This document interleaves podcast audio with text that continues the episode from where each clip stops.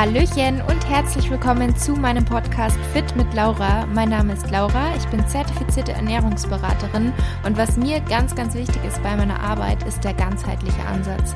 Dass man einfach nicht nur isoliert gewisse Themenbereiche sieht, sondern dass man es als großes Ganzes sieht, wie uns Ernährung beeinflusst, wie uns Sport beeinflusst, wie wichtig auch das Mindset ist und der richtige Umgang mit Stress bzw. das Vermeiden mit Stress und wie sich all diese Faktoren auf unsere Gesundheit auswirken, auch auf, das, auf unsere Hormone, auf das Hormongleichgewicht. Auch das ist ein Thema, was ich persönlich ähm, was mich persönlich betroffen hat und weshalb ich mich auch da sehr, sehr viel mit auseinandersetze. Und für weiteren Content neben diesen Podcast-Folgen hier folgt mir auch sehr, sehr gerne bei Instagram. Dort findet ihr mich unter fit-laura. Und bevor es gleich losgeht mit der heutigen Episode, ich würde mich riesig freuen, wenn du dir eine Minute Zeit nehmen möchtest und mir bei Apple Podcasts eine Bewertung hinterlassen möchtest für meinen Podcast. Lass auch gerne einen Kommentar da, auch da freue ich mich immer total, die durchzulesen und das würde mich und meinen Podcast einfach total unterstützen. Von daher schon mal vielen, vielen Dank vorab. Hallo, herzlich willkommen zur neuen Podcast-Episode. Schön, dass du dabei bist. In der heutigen Episode habe ich mal wieder einen Gast bei mir und zwar die liebe Lena von Lena Tura. Wir haben in der heutigen Episode über Ayurveda, über häufige Darmbeschwerden und auch wie Ayurveda bei Darmbeschwerden helfen kann gesprochen und auch über die Darm-Hirn-Achse sowie wertvolle Soforttipps bei Darmbeschwerden. Und tatsächlich veröffentlicht Lena heute, also am 13.09. auch ihr erstes Buch Ayurveda für den Darm. Darm. Das Buch ist eine Art Hilfe zur Selbsthilfe bei Verdauungsbeschwerden, die ja leider heutzutage bei vielen Menschen eine Belastung darstellen aufgrund der einfach stressigen Zeit und es geht um Themen wie Blähungen, Verstopfungen, Durchfälle und Co. Ähm, oder auch funktionelle Darmstörungen, zum Beispiel das Reizdarmsyndrom. Es ist eine ganzheitliche Betrachtungsweise, die Hilfe aus dem Ayurveda und Yoga sowie psychologische Komponenten, die den Leserinnen des Buches, also Leserinnen und Lesern, eine Linderung der Beschwerden bringen sollen. Ich verlinke euch das Buch natürlich in der Beschreibung und wünsche euch jetzt ganz viel Spaß mit der heutigen Episode. Hallo liebe Lena, herzlich willkommen in meinem Podcast. Ich würde sagen, zu Beginn stelle ich sehr, sehr gerne erst einmal bei den Zuhörern und Zuhörerinnen vor. Wer bist du und was machst du eigentlich? Hi Laura, danke, dass ich hier bei im Podcast sein darf. Mein Name ist Lena. Ich habe die ähm, Marke oder mein Unternehmen Lenatura gegründet, schon vor einiger Zeit. Mache Ernährungstherapie, relativ klassisch, könnte man jetzt meinen. Also ich habe so klassisch den Weg der ähm, Ernährungstherapie gewählt und habe aber nach und nach durch meinen eigenen Weg immer mehr Ganzheitlichkeit reingebracht. Und so ist dann letztlich dann auch Lenatura entstanden. Das heißt, ich arbeite mit den ganzheitlichen Prinzipien des Ayurveda, arbeite sehr viel mit psychologischer Beratung, mache gerade noch den Heilpraktiker für Psychotherapie, arbeite mit darmbezogener Hypnose, ja sehr viel Dinge, die Menschen helfen mit Verdauungsbeschwerden, vor allem im Reizdarmsyndrom. Und genau, das ist so das, was ich beruflich mache. Und ansonsten, ja, gibt es nicht so viel zu sagen. Ich bin ähm, schon so Naturmensch, bin super gerne in der Natur mit Mann und Hund und genau, genieße so gut wie es geht alles und bin dankbar, dass ich ähm, mein Herzensprojekt oder Lenatura hauptberuflich mittlerweile machen kann. Mhm. Ja, es war ein langer Weg dahin. Ähm, der aber ja ganz wichtig war für mich. Ja, mhm. ja super schön und sehr spannend. Ähm, wenn ich fragen darf, was hast du denn ursprünglich mal gelernt oder was war so nach dem Schulabschluss ähm, dein Plan, wenn es überhaupt einen Plan gab? Weil oftmals ergibt sich ja, wie du schon gesagt hast, sowas erst. Ja, genau. Also leider habe ich mir nicht so viele Pläne gemacht, sondern bin so dem, ähm, ja, den Empfehlungen gefolgt, die es von zu mhm. Hause aus gab und habe mich dann nach dem Abitur bei der ähm, Krankenkasse beworben, weil man da ja auch was mit Gesundheit macht, dachte ich. Ähm, ja, ich war dann einfach jahrelang, über zehn Jahre auf der falschen Seite vom Gesundheitssystem sozusagen, habe da dann auch irgendwann mit Ärzten zusammengearbeitet, aber eben nicht am Menschen direkt, sondern immer so auf der Verwaltungsebene und habe jahrelang dann nebenberuflich die Natura schon aufgebaut, habe einen Trainerschein gemacht, habe Ausbildung gemacht im Bereich Ernährung, was aber mich nie dazu befähigt hat, ja dann offiziell zu therapieren als Ernährungstherapeutin und habe dann nochmal ein Studium angehängt. Und genau, dann bin ich erstmal noch ins Angestelltenverhältnis als Ernährungstherapeutin, um Berufserfahrung zu sammeln und irgendwann dann in die hauptberufliche Selbstständigkeit der Praxisräume eröffnet Und mittlerweile läuft alles online. Klar mhm. war Corona das so ein bisschen ähm, auch mitverantwortlich dafür, mhm. aber es mhm. funktioniert auch sehr gut. Und mittlerweile habe ich nur noch ähm, Online-Therapien und auch meine ganzen Produkte online. Ja. ja. Ja, super spannend. Also ich glaube, dass das ganz oft so ist. Man macht sich ja selber oft, also ich weiß es bei mir noch, man macht sich ja oft nach der Schule, nach dem Schulabschluss den Druck, was soll jetzt aus mir werden? Man möchte am liebsten sofort das studieren oder die Ausbildung machen, was man dann das Leben lang macht, aber meistens ja. ist es halt einfach nicht so. Meistens. Ja, ich habe ja. eine sechs Jahre jüngere Schwester und die hat damals ihre Ausbildung abgebrochen und das habe ich so gefeiert. Und mhm. ich dachte, die ist so mutig, das so mutig wäre ich auch gern gewesen, weil natürlich habe ich schon gleich gespürt, dass mir das keinen Spaß macht, was ich da mache. Aber aus vor lauter Angst und aus der Generation, wo meine Eltern herkommen, diese Sicherheitsgedanken, ja. dann habe ich halt eben zehn Jahre lang was gemacht, was mich nicht erfüllt hat, was ich eben niemandem mehr raten würde. Von daher ähm, man kann immer was verändern und wenn mir es heute oder morgen nicht mehr gut geht, dann werde ich auch wieder auf meinem Weg was verändern. Das finde ich einfach ganz, ganz wichtig. Mm, auf jeden Fall. Du hattest jetzt schon angesprochen, du arbeitest quasi mit Ayurveda, ähm, hast da auch eine Ausbildung. Was genau ist denn überhaupt Ayurveda? Also was kann man sich darunter eigentlich vorstellen? Ja, Ayurveda ist eine ganzheitliche Lehre aus Indien. Das habe ich auch in Indien gelernt. Und ähm, Ayurveda vereint im Prinzip die Elementenlehre. Man kennt es vielleicht TCM, Akupunktur, das ist manchen ein bisschen eher ein Begriff. Aber Ayurveda ist in Indien zum Beispiel ein ganzheitliches Medizinsystem auch.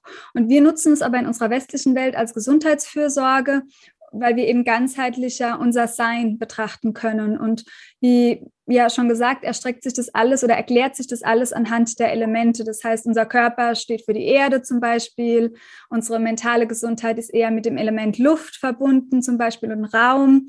Ähm, ja, da gibt es einfach Erklärungsansätze, die in meinen Augen oder wie ich es in meiner Praxis erfahren habe, die wissenschaftlichen Dinge, die wir heute auch schon wissen, einfacher erklärt, weil wir eben ja so intuitiv oder mehr zu unserer Intuition zurückgeführt werden. Wenn zum Beispiel es mir kalt ist, dann trinke ich automatisch was Warmes. Das wissen wir im Ayurveda einfach schon ganz lang, dass wir da noch mehr drauf hören sollen. Und gerade Menschen, ähm, mit denen du wahrscheinlich auch Kontakt hast oder Hörerinnen von deinem Podcast-Hörer, ähm, wissen ja auch, dass dann, wenn man vielleicht mal was kocht und nicht nur rohe Smoothies oder rohes Gemüse und Salat ist, dass einem das eigentlich besser tut. Und da befähigt uns der Ayurveda eigentlich wieder mehr darauf zu hören, weil wir uns durch den Ayurveda selbst besser kennenlernen. Mhm. Genau. Und wie kam es dazu, dass du dazu gefunden hast, sozusagen? Ja, äh, weil ich auch früher so diesen perfekten Healthy Lifestyle gelebt habe. Da war ich dann auch schon im äh, Studium und habe super viele Kurse gemacht, auch Präventionskurse und so weiter. Und war aber, mir ging es schon gut, ich war körperlich recht fit, aber irgendwie ging es mir doch nicht gut und ich bin dann in ein Chronic Fatigue Syndrom gerasselt nach ganz vielen Impfungen äh, habe ich ein Epstein-Barr-Virus bekommen, das ist pfeifische Drüsenfieber. Und danach ähm, bin ich gar nicht mehr die Treppen hochgekommen mhm. und konnte, also meine Leistungsfähigkeit war völlig hinüber. Und dazu kamen dann viele Ängste und Sorgen. Und dann habe ich irgendeinen Ansatz gebraucht, weil die Schulmedizin nichts so parat hatte für mich. Ich hatte viele Diagnostiken, Verdacht auf MS, dann ähm, Neuroborreliose. Also es stand so viel im Raum, aber nichts war fundiert. Also Gott sei Dank hatte ich keine dieser mhm. Diagnosen, aber ich hatte einfach keine Hilfe. Und dann habe ich gedacht, okay, was kann ich gut? Ähm, mit Ernährung kenne ich mich irgendwie ja doch schon gut aus. Dann kann mir doch vielleicht auch die Ernährung ein Stück weit wieder helfen, mehr zur Kraft zu kommen und auch wieder eine normale Stufe hochlaufen zu können. Und genau, und dann bin ich eben weg von diesem klassischen Ernährungsansatz, von diesem gesunden Healthy Lifestyle hin zu mehr Ganzheitlichkeit durch den Ayurveda gekommen. Ganz klassisch über Yoga, das hatte ich vorher schon gemacht, aber sehr leistungsbezogen, also sehr sportbezogen. Und ich bin dann mehr auf diesen spirituellen Aspekt gekommen, was ja oft so eine Krise oder Krankheit einem mhm. eröffnet, mhm. so diese Bewusstwerdung. Und so war es dann bei mir auch, genau. Und dann habe ich halt schnell Hilfe darin gefunden und konnte es dann auch irgendwie relativ gut und einfach, es ist, war so ganz intuitiv in meine Arbeit irgendwann einfließen lassen durch meinen eigenen Weg, durch die Ausbildung, die ich dann gemacht habe. Mhm. Ja. Sehr schön. Ähm, du veröffentlichst ja ein Buch und zwar genau heute wird es veröffentlicht, wenn dieser Podcast online geht. Möchtest du uns vielleicht dazu kurz was erzählen? Worum geht es da und wie ist das entstanden, dieses Buch? Ja, ähm, ich glaube, das ist nur entstanden, weil es mal irgendwann auf meinem Vision Board geklebt hat, dass ich mein Buch veröffentlichen will. Habe ich schon ganz früh, meine Mama war so eine Leseratte und wir hatten ganz viele Bücher zu Hause. Und als Kind wusste ich schon, oh, ein eigenes Buch zu schreiben, fände ich cool. damals wusste ich noch nicht, dass es über Ernährung sein wird. Und das war dann ein guter Zu oder ein, ja, so eine Fügung. Es ist einfach ein Verlag auf mich zugekommen. Ich habe mich da letztendlich gar nicht für den Verlag entschieden, sondern bin dann nochmal in Kontakt sogar mit einem anderen Verlag gekommen, dem Südwestverlag, ähm, die meine Idee dann ganz gut fanden. Also im Prinzip kam zuerst der Verlag und dann habe ich mir gedacht, okay, über was kann ich schreiben? Und dann war es ganz klar durch die Erfahrung in meiner Praxis, ähm, dass es sich um den Darm drehen darf mhm. und eben aber auch auf ganzheitlicher Ebene. Also ich habe versucht, die wissenschaftliche Ernährungstherapie zu vereinen mit diesen ganzheitlichen Ansätzen, weil natürlich ist es wichtig, dass wir eben mal eine Diagnostik machen, eine Darmspiegelung, wenn ich ständig Beschwerden habe oder Durchfall, dass ich vielleicht auch den ein oder anderen Test zu Nahrungsmittelunverträglichkeiten gemacht habe. In meiner Praxis sehe ich nur immer ähm, Klientinnen, die dann trotzdem noch Beschwerden haben, selbst wenn sie Dinge ausschließen können, dass Beschwerden eventuell nicht davon kommen oder auch wenn sie davon kommen durch eine chronische entzündliche Darmerkrankung, geht es ihnen trotzdem mit den einfachen Empfehlungen, die es so gibt in der klassischen westlichen Schulmedizin, nicht besser. Und genau, da habe ich im Prinzip meine Erfahrung aus der Praxis niedergeschrieben, was helfen kann, was mit, was ich schon mit Erfolg hatte selbst, aber auch mit mhm. Klientinnen von mir und habe so ein bisschen meinen eigenen Weg skizziert. Und man lernt natürlich auch ganz klassisch erstmal, was ist denn Ayurveda? Aber nicht so in dem Sinne von, Ayurveda kann sehr dogmatisch werden, auch in unserer Zeit, im Sinne von, jetzt muss ich mich so und so ernähren, damit es mir gut geht, sondern eher in dem Sinne, du darfst dich selbst besser kennenlernen. Und da versuche ich wirklich die eigene Stimme mit dem Buch lauter werden zu lassen, dass man, ja, wenn man sich liest, nach und nach ein Stück mehr sich selbst entdeckt, Bedürfnisse von sich selbst entdeckt Dinge verändern kann, im Kleinen oder im Großen und letztlich dann dadurch eine Linderung von seinen eigenen Beschwerden erfährt. Genau. Mhm, sehr schön, klingt super interessant. Was sind denn aus deiner Praxis häufige Darmbeschwerden? Also was haben denn so die meisten deiner Klienten? Ja, also der ähm, Nummer eins äh, Beschwerdetyp ist der Blähbauch. Also das ist nicht das typische Blähbauch, wo, also mit Flatulenz, mhm. sondern, also ich würde sogar schon sagen, typisch ist eher der Meteorismus, also der Blähbauch, wo so vorsteht, als wäre man im vierten, fünften Monat schwanger. Ist es aber nicht, sondern hat einfach diese viele Luft im Bauch und die kann gar nicht abgehen. Das ist so die Beschwerde, mit denen die meisten Menschen ähm, zu mir kommen. Was daran liegt, dass wir in einer sehr im Ayurveda sagen wir Vata-lastigen Zeit leben, also sehr viel Luft und Raum ähm, getriggert wird. Zum Beispiel jetzt auch Corona, Covid, mhm. das ist auch ein Virus, der sehr ähm, Vata getriggert ist, der ist so schnell veränderlich, der vermehrt sich, wenn es trocken ist, wenn Wind kommt.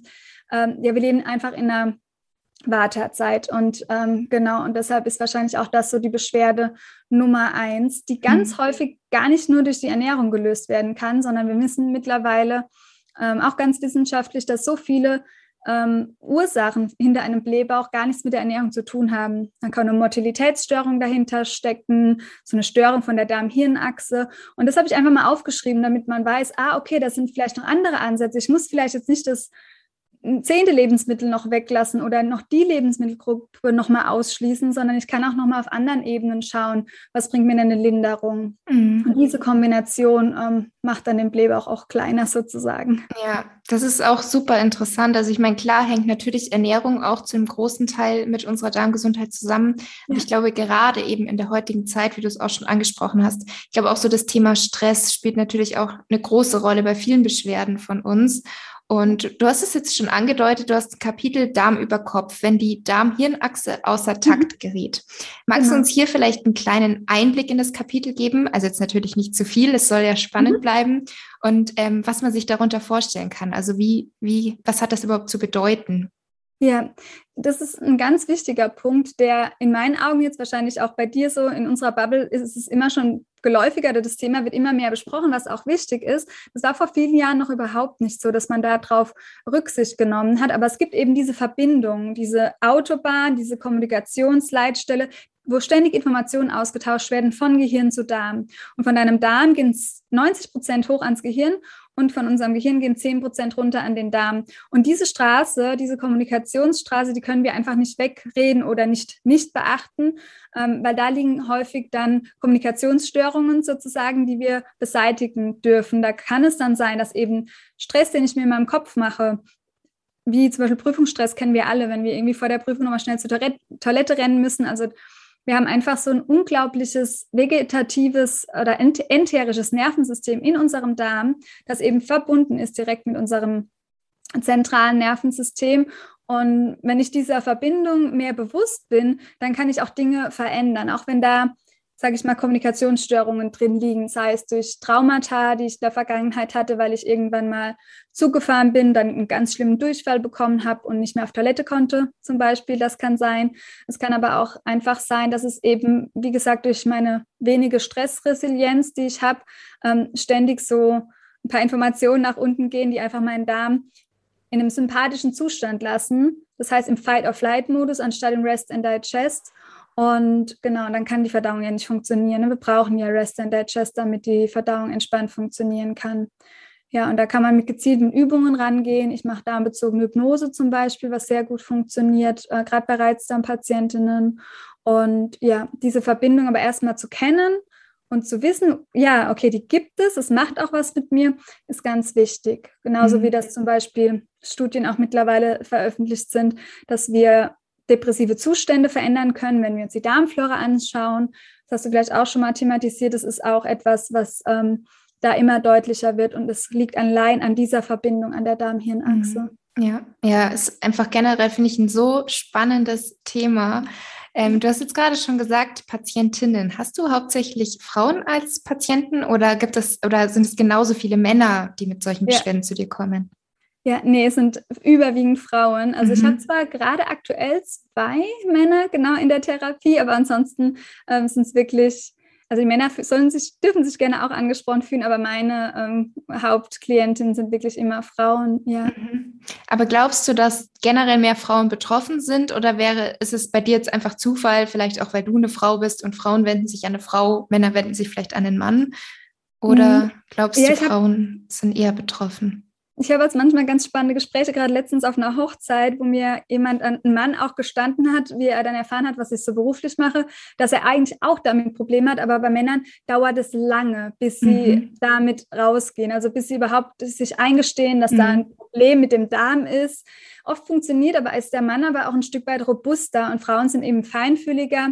Bei uns kommt der Hormonhaushalt dazu. Also gerade wenn wir in der zweiten Zyklushälfte sind, Progesteron ansteigen, die Verdauung langsamer wird, das beeinflusst ein Mann einfach gar nicht. Ähm, also ich glaube, von der körperlichen Konstitution ist es so, dass Frauen häufiger betroffen sind, auch vielleicht von der Stressresilienz. Mhm.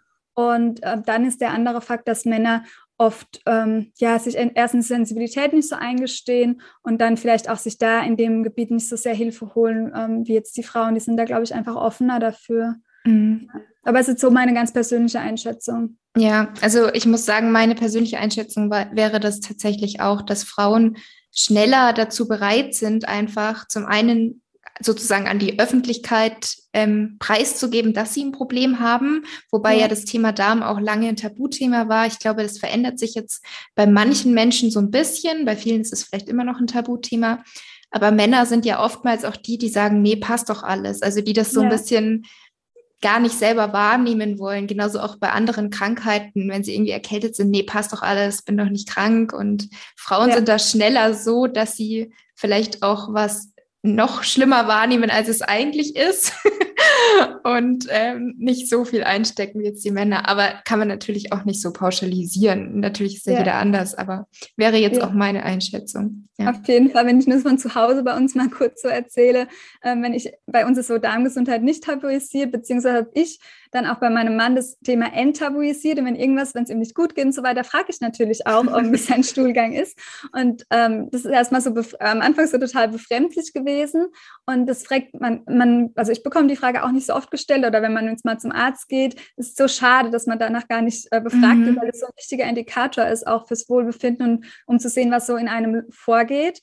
Und dann sagt er aber, obwohl wir jetzt schon äh, lange zusammen sind und so weiter, immer noch manchmal, nee, passt schon alles, ist alles gut im Stuhlgang. Und ich so, ja, aber sag doch mal, wie ist er genau? Und das passt aber zu dem, was du gerade gesagt hast, dass die das dann mal auch so abtun. Nee, das ist doch alles gut. Und dabei will ich es immer so genau wissen, weil was ist seine Einschätzung von gut? Ne? Da ist er vielleicht genau. weicher ein fester und für ihn ist es alles gut. Hauptsache mhm. es funktioniert so oft. Genau, genau. Ja, ja witzig. Ähm, was jetzt auch noch eine Frage von mir wäre, wie kann man mit Yoga oder vor allem auch Meditation, würde mich sehr interessieren, wie kann man da dem Darm helfen und vielleicht auch gegen sowas wie den Reizdarm angehen? Was sind da so deine Erfahrungen? Ja, ähm, der Yoga hat er auch so ein kleines eigenes Kapitel bekommen. Ähm, und der Yoga ist auch etwas, was die Darm-Hirn-Achse gut ähm, trainieren kann. Wir haben auch eine Studie zu, zu dem Thema FODMAP-Ernährung, was ja auch mittlerweile wissenschaftlich nachgewiesen ist, dass die hilft bereits dann Patienten und Patientinnen. Ähm, aber es wurde da eine Vergleichsgruppe gestartet, die nur Yoga trainiert hat, die die Ernährung gar nicht umgestellt hat. Und die hatten beide die gleichen Ergebnisse. Mhm. Also alleine das ist schon ähm, sehr magisch. Hat natürlich auch beides ähm, damit zu tun oder ziele darauf ab, dass jeder weniger gestresst war. Das heißt jetzt, die Ernährung hat mich weniger gestresst oder eben ich war im entspannteren Zustand durch den Yoga und durch das Herunterfahren von meinem Nervensystem.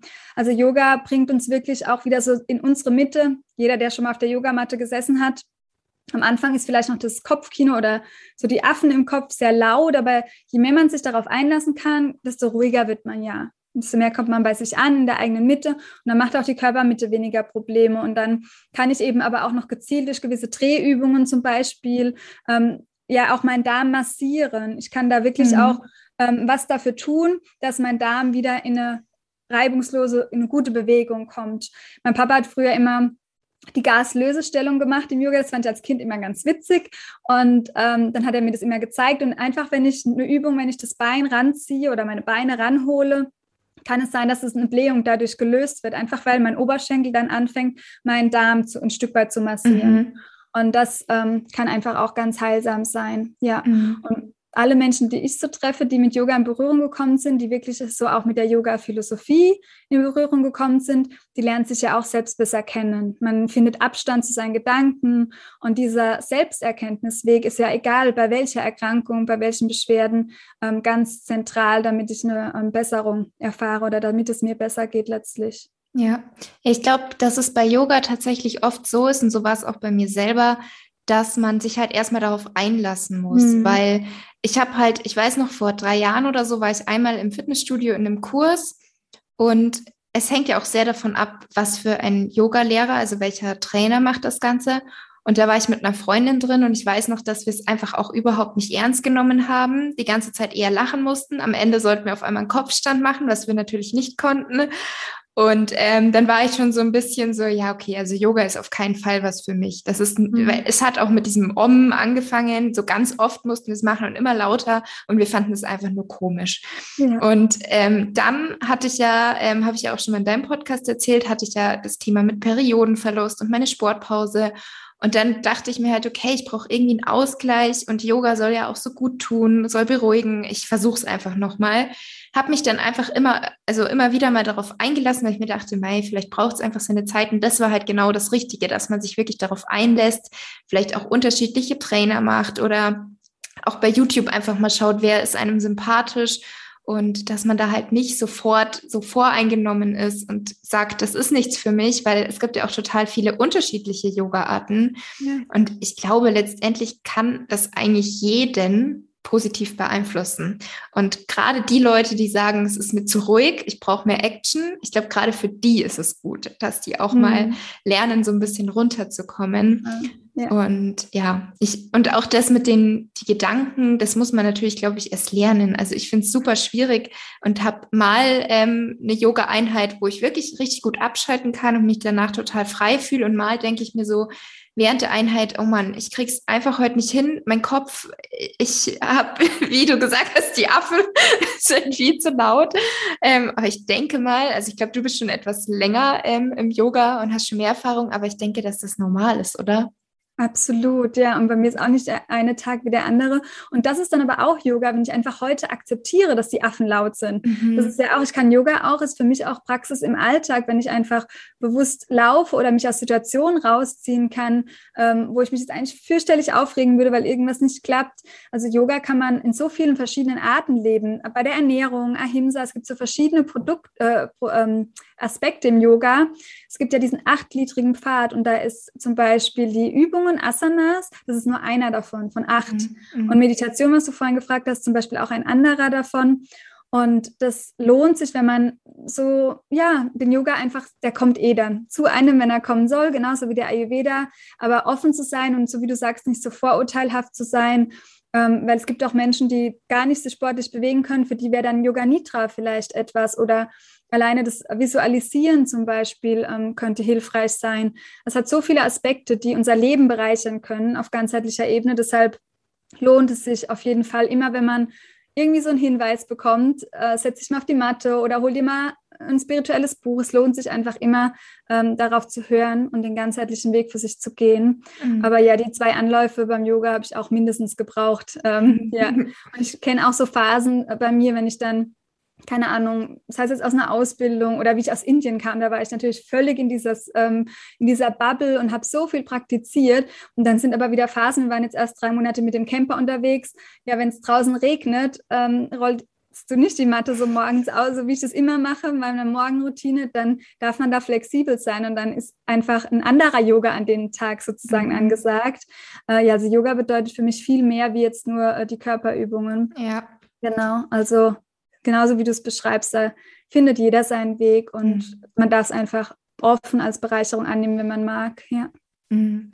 Und bezüglich Meditation, hast du da vielleicht mhm. auch schon ähm, Praxiserfahrungen mit deinen ähm, Kunden, Kundinnen?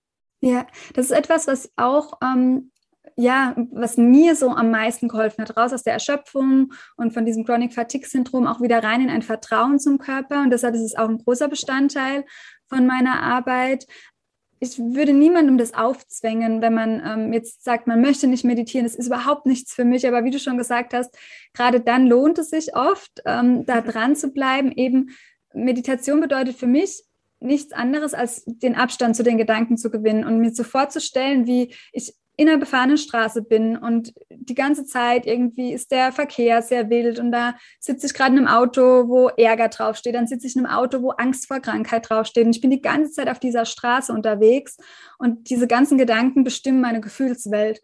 Und sich dann neben die Straße zu setzen und einfach die Autos mal ziehen zu lassen und bewusst am Tag, gerade morgens funktioniert es dann eben gut, weil wenn der Kopf, der Verstand noch nicht so laut ist, bewusst zu entscheiden nach einer Meditation, okay, heute setze ich mich aber in ein neutrales Auto oder in das Auto der Dankbarkeit und fahre da mal ein bisschen rum, bevor ich jetzt wieder in dem Auto sitze, das für Ärger ist oder Sorge vor Krankheit. Ähm, ja, das finde ich einfach super äh, wichtig, um ja bewusste Entscheidungen für sich selbst treffen zu können. Und dann kann man mit verschiedenen Arten von Meditation einfach anfangen, wie zum Beispiel eine Atemmeditation. Ich beschreibe aber im Buch auch einen Bodyscan, der sehr wertvoll sein soll, sein kann. Und es gibt auch ein begleitendes Audioprogramm zum Buch, wo es auch eine angeleitete Meditation zum Beispiel gibt. Ähm, genau, einfach um den Zugang zu erleichtern. Ja. Mhm, super schön. Und da reichen ja oftmals auch gerade am Anfang, denke ich, fünf bis zehn Minuten, die ja auch schon viel bewirken können, oder? Ja, ja. ja. Es reicht ja manchmal schon, wenn man einfach nur tief den Bauch ein- und ausatmet vom mhm. Essen, um nochmal reinzuspüren, okay, will ich das wirklich, was hier vor mir auf dem Teller ist? Oder was brauche ich denn jetzt gerade? So dieser kurze Check-in. Ja, mhm. ist, manchmal ist weniger mehr. Ich bin niemand, der stundenlang äh, meditiert, aktuell im Alltag wenn ich jetzt irgendwo im Retreat bin, genieße ich das vielleicht, aber aktuell ähm, ja, reichen mir 10, 15 Minuten auf jeden Fall aus. Mhm. Ja. Meditierst du auch regelmäßig? Tatsächlich noch nicht. Ähm, also ich habe es jetzt schon öfter mal gemacht und merke auch immer, dass es mir gut tut, aber ich habe es noch nicht so ganz geschafft, das so zur Routine werden zu lassen, was eigentlich ja. mein Plan war aber werde das jetzt auch auf jeden Fall nochmal angreifen. Ja. Also, weil ich habe auch gemerkt, dass alleine so fünf Minuten gibt es ja auch schon bei YouTube oder ja. bei Podcasts zum Beispiel, dass das auch einfach schon total gut tut. Und ja. gerade an den Tagen, wo man denkt, heute passt es eigentlich nicht rein, ich habe viel zu viel zu tun, gerade an den Tagen merke ich halt, wie gut es ist, wenn ich mir sage, doch, ich mache das jetzt. Und mhm. ja. Weil es sich auch freier macht. Es gibt so ein paar, ich habe irgendwann mal schon ewig hier auch eine Folge veröffentlicht, was so die wissenschaftlichen Vorteile von ähm, Meditation auch sind. Im Buch beschreibe ich es auch ein bisschen und es macht ja auch fokussierter und konzentrierter. Mhm. Wir können die Aufgaben viel effizienter machen, ähm, wenn wir regelmäßig so diese Affen im Kopf dann eben beruhigen. ich glaube, da ist es auch wie beim Yoga, dass wir dann verschiedene Zugänge ausprobieren dürfen. Was taugt mir? Vielleicht ist eine Gehmeditation ähm, für dich besser oder ja, vielleicht ist eine geführte, vielleicht reicht es aber einfach auch nur auf einen Trataka, nennen wir das im Ayurveda und Yoga, wenn man auf einen bestimmten Gegenstand schaut, einfach nur den ganze Zeit den Gegenstand anschauen, mhm. Äh, fünf Minuten lang. Also es ist ja für jeden was anderes gut. Manche mögen nicht das Handy rauszupacken für eine Meditation, weil sie sagen, das stört mich, das passt gar nicht zusammen. Und dann darf ich meine eigene Meditation vielleicht anleiten. Genau, ja. Ja, gibt es ganz viele Wege und jeder muss da eben seinen finden. Das stimmt. Ja, und wenn es nur ist, es ein Gemüse meditativ zu schnibbeln, das kann auch schon helfen. Stimmt, da sagen auch viele, dass irgendwie Kochen zum Beispiel ja, einfach für sie total wie so eine Meditation ist, weil sie da einfach runterkommen. Genau, ja. ähm, abschließend hast du vielleicht noch ein paar Soforttipps für uns sozusagen. Also gerade natürlich, was vielleicht das Thema Ernährung betrifft aber vielleicht gibt es auch irgendwie andere Soforttipps bei Darmbeschwerden, was man machen kann.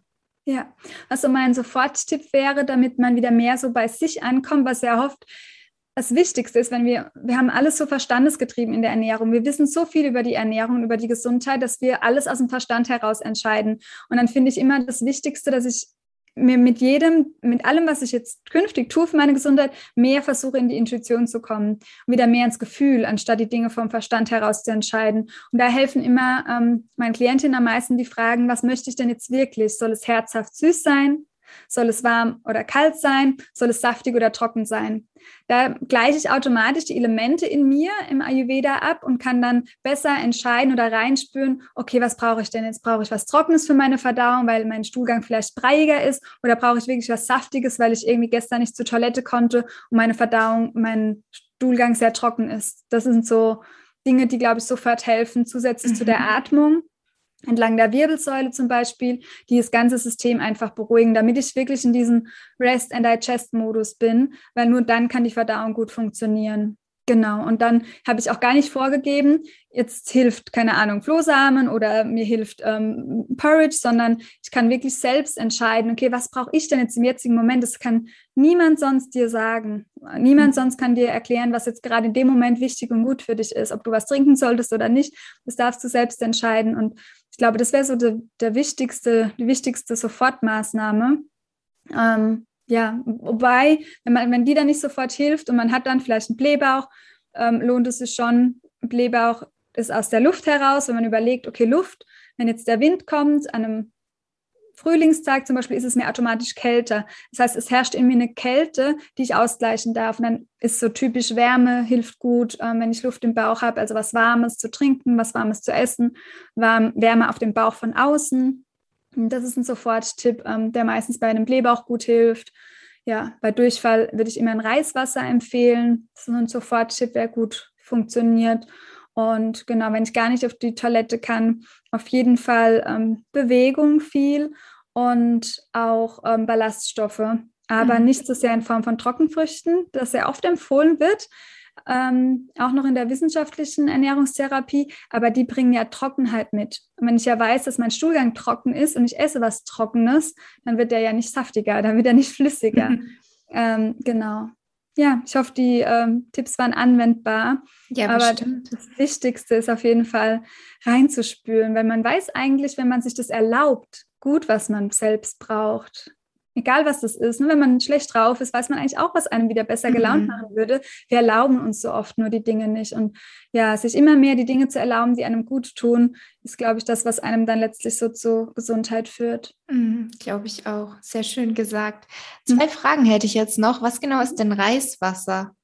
Ja, Reiswasser ist einfach, wenn du Reis kochst, aber in, mhm. ein bisschen mehr Wasser, sodass ja. du das Wasser abschöpfen kannst.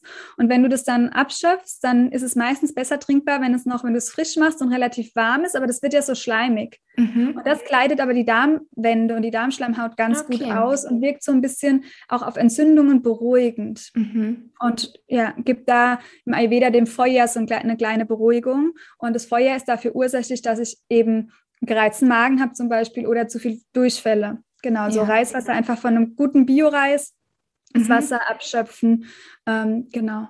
Und okay. dann lauwarm trinken, in kleinen und, Stücken. Okay, und was sagst du zu Flohsamenschalen? Weil die werden ja oft empfohlen. Ja, ähm, Flohsamen sind auch ganz gut, also würde ich auf jeden Fall als Ballaststoffquelle integrieren, wenn ich sie gut vertrage. Ähm, ist auch nachgewiesen, dass es bei einem Reizdarmsyndrom helfen kann. Flohsamen kann aber auch Blähungen verursachen. Das heißt, es ist wichtig, dass ich natürlich super viel Flüssigkeit trinke. Und wenn ich zu einem extremen Blähbauch tendiere oder so ein Blähtyp auch bin, vom Reizdarm gibt es ja unterschiedliche Typen. Und der Blähtyp würde profitieren, eher eine Akazienfaser zu nehmen, die auch einen ähnlichen Ballaststoffgehalt enthält, aber nicht so stark bläht. Mhm. Aber ansonsten ist das was, was man super gut ähm, integrieren kann und was auch sehr gut ähm, helfen kann, um die Darmbewegungen ja zu ja, stabilisieren auch. Ja. Okay. Ja gut, dann danke auf jeden Fall schon mal, liebe Lena. Abschließend kannst du gerne uns noch sagen, wo kann man denn dich finden und wo können wir dein Buch finden? Ja, das Buch gibt es dann ab heute, wenn die Folge veröffentlicht wird, überall, wo es Bücher gibt, ähm, sei es jetzt beim Buchhändler um die Ecke oder ja bei Amazon, Thalia, ich glaube, so die gängigen kann man überall schauen. Ich bin dann selbst gespannt, wo es stehen wird, ob ich es in irgendeinem Laden mal entdecken werde. Und man findet alle Infos aber auch bei mir auf der Seite lenatura.de. Mhm. Und wenn man erstmal noch mehr kennenlernen möchte von mir, am besten kostenfrei den Podcast hören genau, da ist es am meisten, da kriegt man am meisten Infos mit und findet am meisten auch vielleicht für sein eigenes Beschwerdebild ähm, Hilfe, würde ich sagen. Ja. Okay, dann vielen, vielen Dank auf jeden Fall und ganz viel Erfolg mit dem Buch natürlich. Danke dir, liebe Laura. Tschüss. Ciao.